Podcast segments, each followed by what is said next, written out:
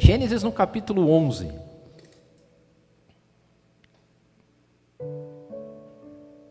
Eu vou, antes da gente ler aí, dar uma cronologia bíblica rápida.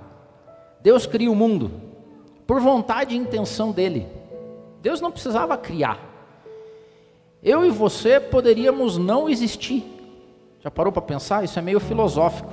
É uma pergunta: por que, que eu existo? Porque Deus quis que nós existíssemos. E tudo ia estar bem se a gente não existisse também. Mas Deus nos deu a dádiva. Deus ele é, ele se completa. Deus não precisa, Deus não tem necessidade. Mas por amor Deus criou. E ele cria Adão e Eva, coloca num lugar maravilhoso e fala assim: olha, está aqui tudo para vocês. Usufruam, comam, nome, coloquem nome nos animais, se banhem, vivam uma vida maravilhosa. Tinha de tudo. Falou só dessa árvore não como. Mas o ser humano é triste, velho. Você pode ter o mundo inteiro. Se alguém fala só desse não, você fala, é esse aí que eu quero. e foi o que aconteceu. Ali veio a tentação, a serpente chega e fala assim: é, ele deu tudo você, mas aquela ali não pode. Mas se você comer daquela, você pode começar a ser igual a Deus, ter o entendimento do bem e do mal, dito e feito, né? Adão e Eva vão lá e comem do fruto proibido. A partir desse ponto, o nosso sistema operacional, que tem a imagem e a semelhança de Deus, recebe um vírus. Eu e você carregamos um vírus no nosso sistema operacional. É, hoje o termo é phishing, né, Jean? O Jean, que é especialista. Phishing é para você pescar os mané. Você coloca lá, você recebe um e-mail dizendo: você ganhou no caminhão do Faustão, clique aqui. Daí você clica lá e phishing, te pescou. O inimigo pesca Adão e Eva na árvore. E ali, através daquele fruto, a gente tem um vírus dentro do nosso sistema. E a partir daí, o homem começa a ter uma essência diferente, uma essência má.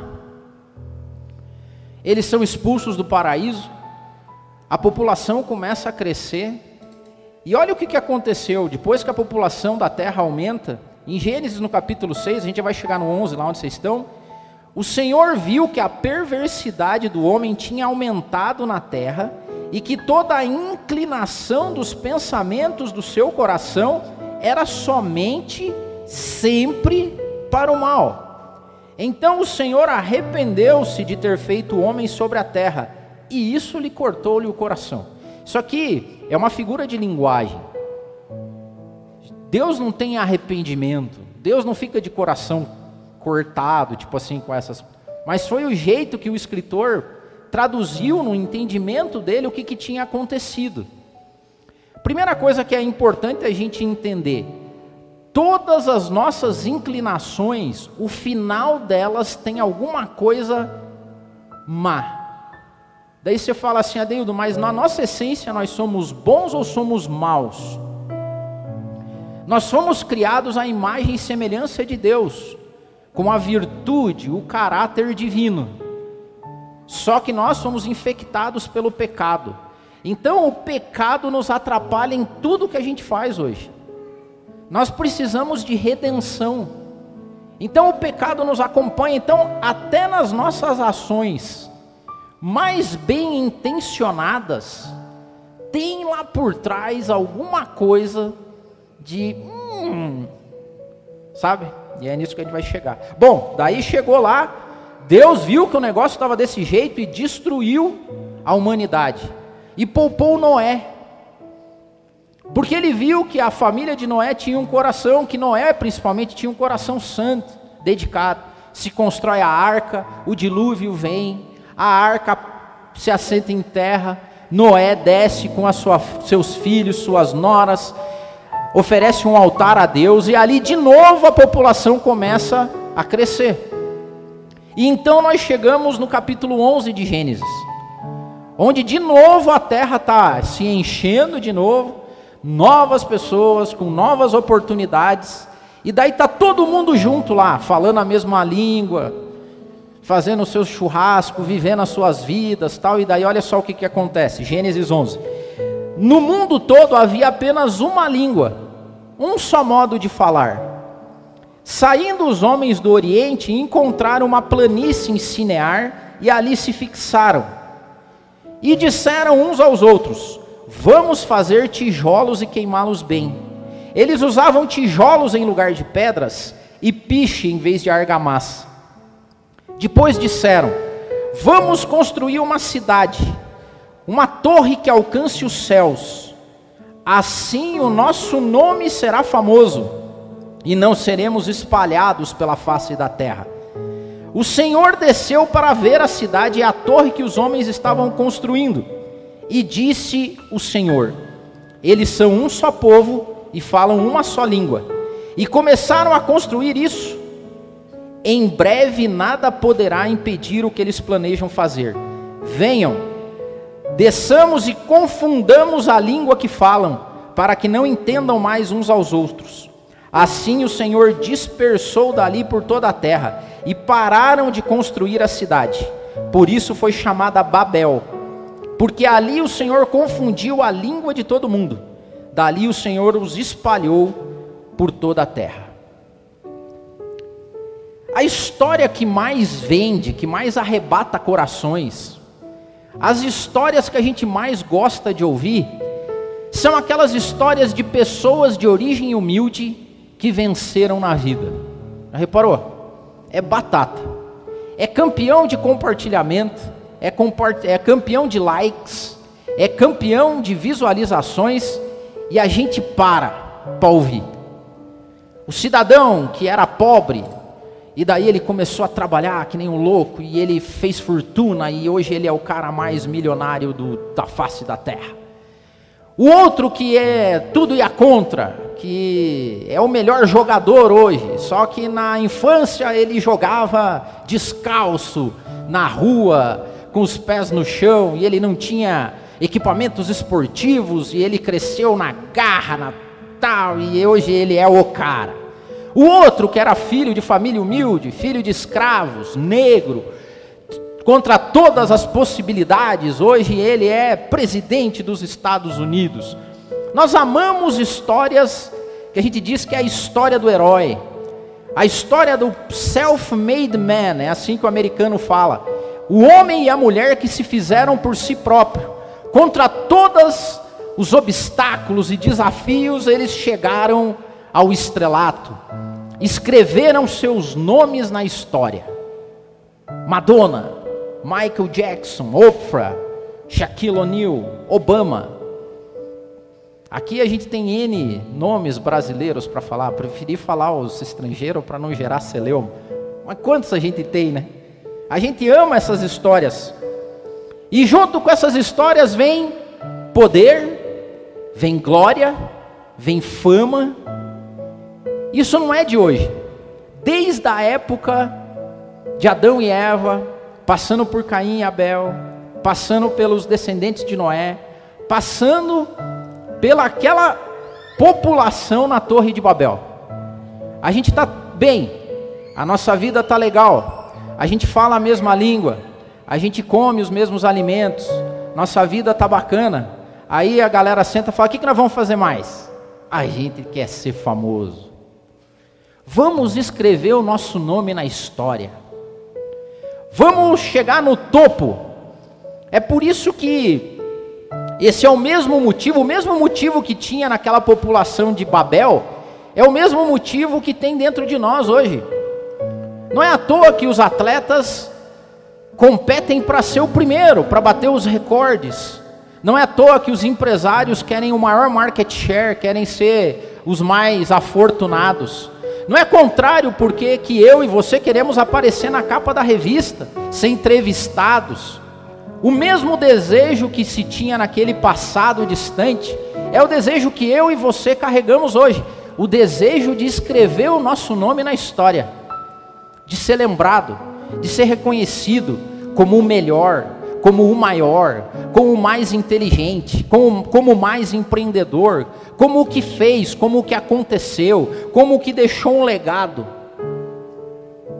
Vamos alcançar os céus.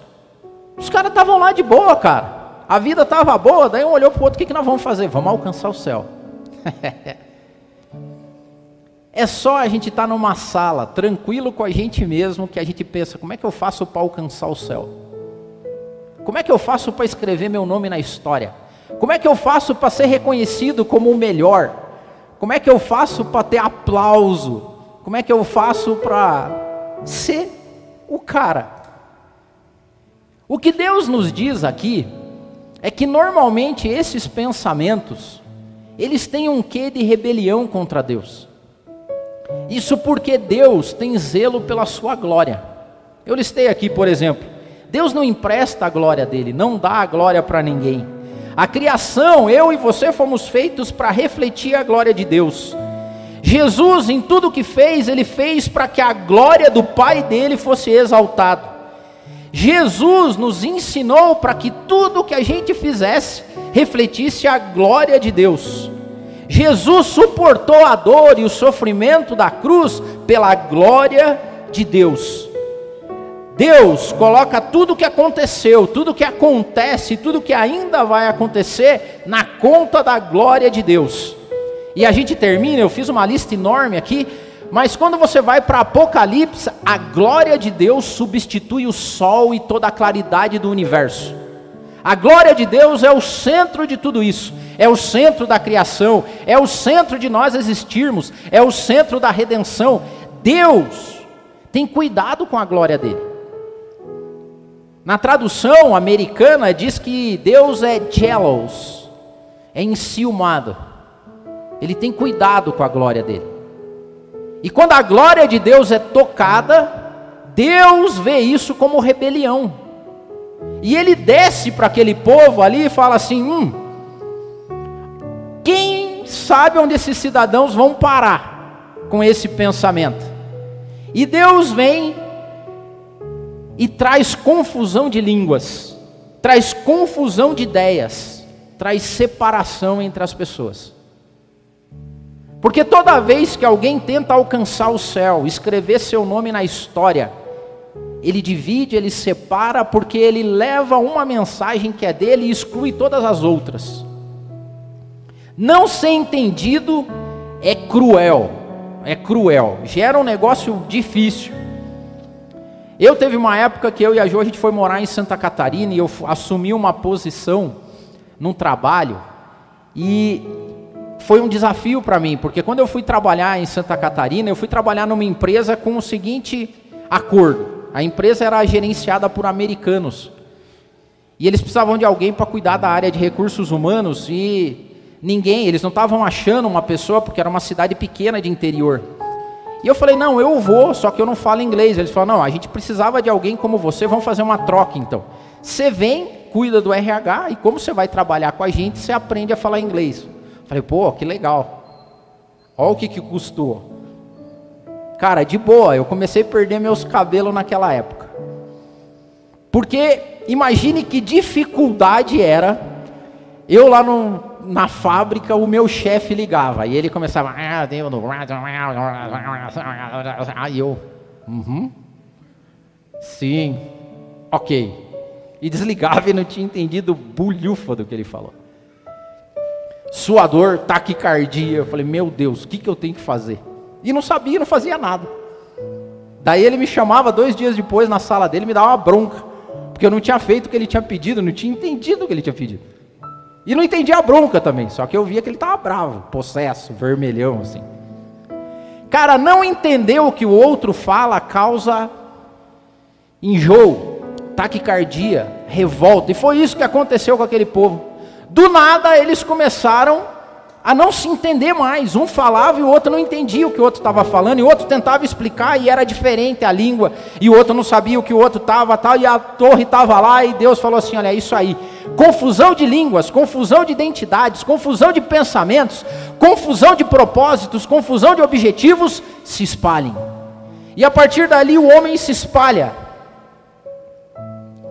E é interessante a gente notar, essa semana eu estava pensando, como as pessoas, quando elas querem construir um nome para elas, elas têm a necessidade de falar alguma coisa diferente. Você já reparou isso? Preste atenção. E eu estou aqui falando e pedindo a Deus que Ele nos livre desse mal, tá? Me livre, nos livre. Você monta um ministério, aí o ministério começa a ficar famoso, aí começa a encher, aí começa a vir muita gente. Chega uma hora que o cara não se contenta mais só com o evangelho, ele tem que falar alguma coisa dele. Para quê? Para que o nome dele fique na história. A gente não se contenta mais só com o Evangelho. Tem que ter uma revelação que me faça eu escrever meu nome na história. Tem que ter um projeto messiânico para que no futuro as gerações lembrem que o fulano de tal construiu o ministério. E as pessoas começam a querer se destacar na multidão. Você começa a ter a necessidade de que o teu nome seja reconhecido. Por quê? Porque senão, que graça tem? Nós vamos vir aqui todo domingo desse jeito, vai fazer aqui, nós vamos ficar lendo a Bíblia o resto da vida. Não tem algo novo aí, Adeildo? Não tem uma revelação nova? Não tem uma metodologia bacana para a gente seguir? Porque daí a gente se destaca no mercado e a gente alcança os céus e a gente escreve o nosso nome na história. Todo mundo quer isso. Você quer isso e daí o diabo, louco desperto com o fishing que ele fez lá no, né? Com a isca que ele fez no, no jardim, ele começa, sabe, as nossas boas intenções começam a carregar o nosso vírus junto. E a gente começa a não ser entendido pelos outros. E é legal isso, porque daí você também é porque eles não estão na nossa visão. E quando não está na nossa visão, é bom que nem apareça mesmo. Porque Deus põe divisão aqui, Ele separa, porque a nossa visão é tão santa, tão maravilhosa, tão, sabe, divina, que não é todo mundo que suporta. Então é bom que não venham, porque é assim que nós somos. Cara, e você vai se enchendo. O maior, o maior evangelista da era moderna se chama Billy Graham. O Billy Graham, cara, ele ele ganhou muita gente para Jesus. O Billy Graham fazia cruzadas onde estádios eram lotados. Esses tempos atrás eu estava assistindo aquela série a The Crown, né, que conta a história da rainha. E a rainha foi tocada pela mensagem do Billy Graham e uma vez que ele estava viajando, ela convidou ele para visitar o palácio e conversar.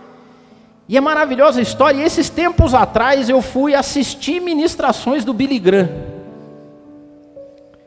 Cara, você fala assim, é só isso? O Billy Graham, cara, era maravilhoso porque ele pregava o evangelho e ele não tinha nenhuma necessidade de trazer uma palavra que não fosse o Evangelho. Estádios lotados, você fala assim, agora vai vir a revelação. Billy Graham vai pregar. Billy Graham abria a palavra no Evangelho e falava: Deus criou a terra, enviou seu Filho. A vida eterna é feita através de Jesus Cristo. Ele perdoa os seus pecados. Você precisa que os seus pecados sejam perdoados. Você precisa da redenção. Você precisa acreditar que Jesus é o Salvador. E quem quiser aceitar Jesus, vem aqui agora. E aquele bando de gente aceitando Jesus, e você fala, só isso. Unção, simplicidade, porque esse mesmo Billy Graham, certa vez, foi para a Casa Branca, porque ele foi conselheiro de vários presidentes dos Estados Unidos. E na biografia dele diz que certa vez ele entrou no, no elevador da Casa Branca e entrou uma senhora junto. E a senhora entrou no, no elevador e quando ela viu, ela travou assim, né? E ficou olhando de cima embaixo. E, e ele incomodado, ele, olá senhora, como está? Ela, Billy Graham. E ele, oh, como é que a senhora está? Tudo bem?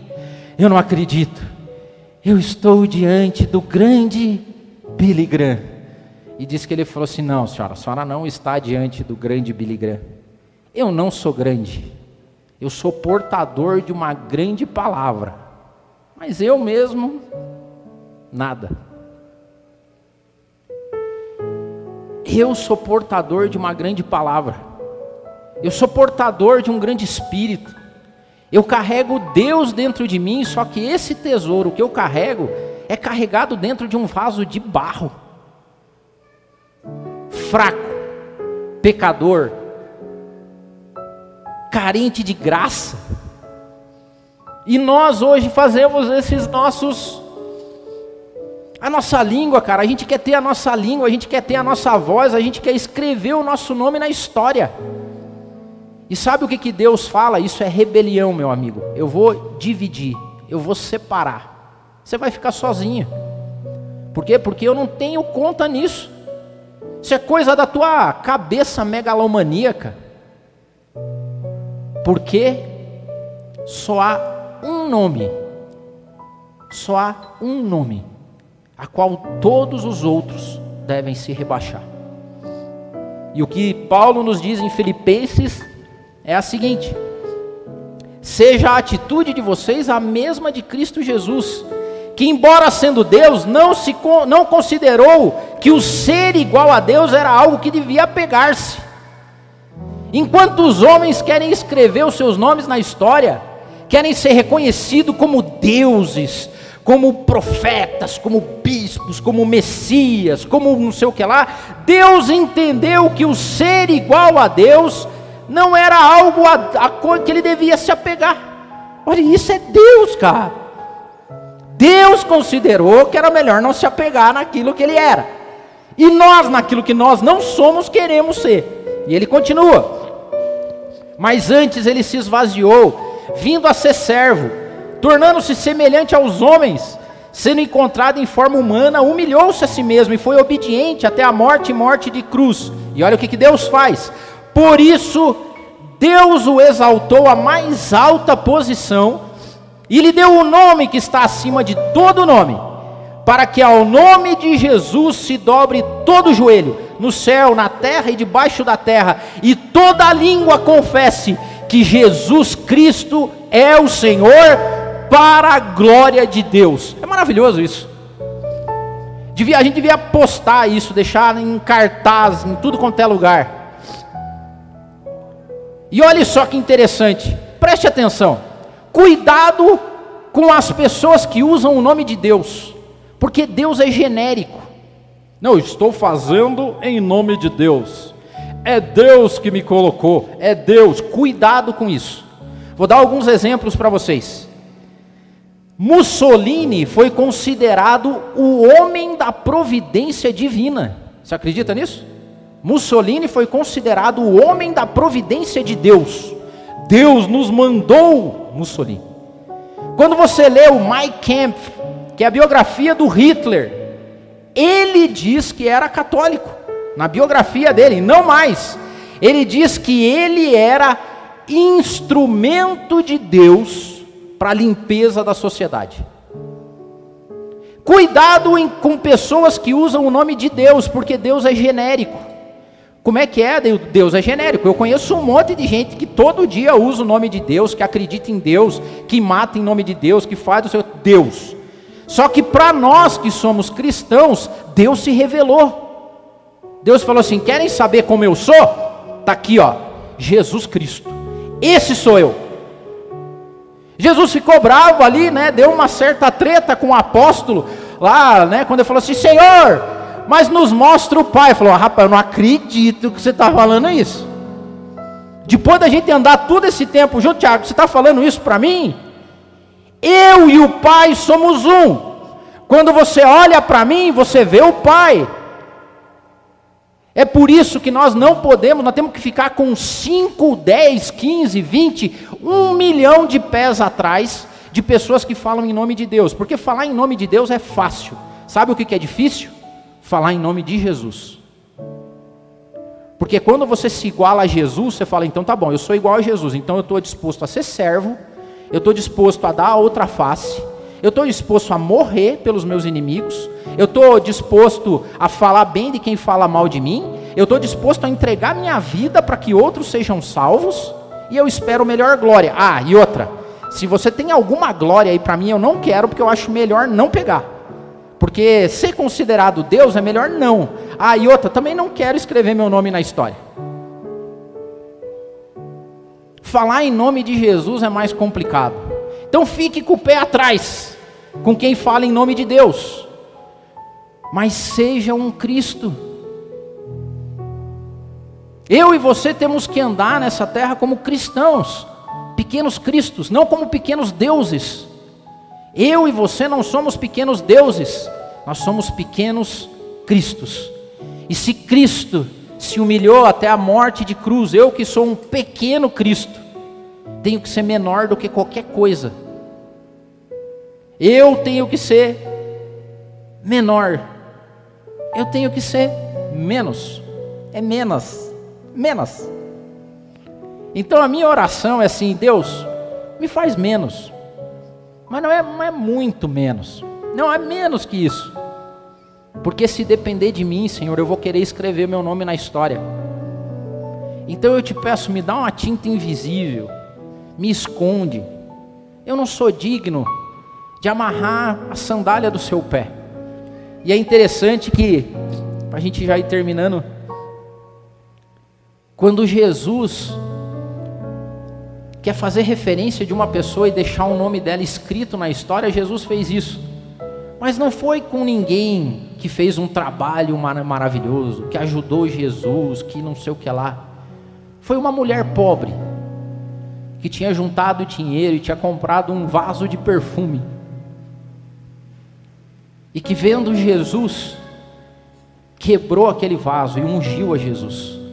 E a palavra de Deus diz em Mateus: as pessoas todas criticando em volta o ato que ela tinha feito, e Jesus diz assim: Eu lhes asseguro que onde quer que este evangelho for anunciado, em todo o mundo, que a história dela seja contada, em memória dela.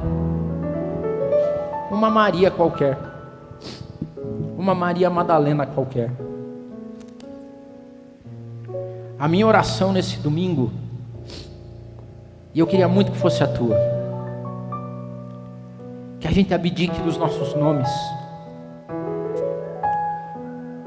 que a gente abdique das nossas histórias, para que Deus, na pessoa de Jesus Cristo, seja mais. O meu desejo é ser esquecido, o meu desejo é não ser lembrado, o meu desejo é refletir a glória de Deus através de Jesus em tudo que eu faço. Que esse seja o teu.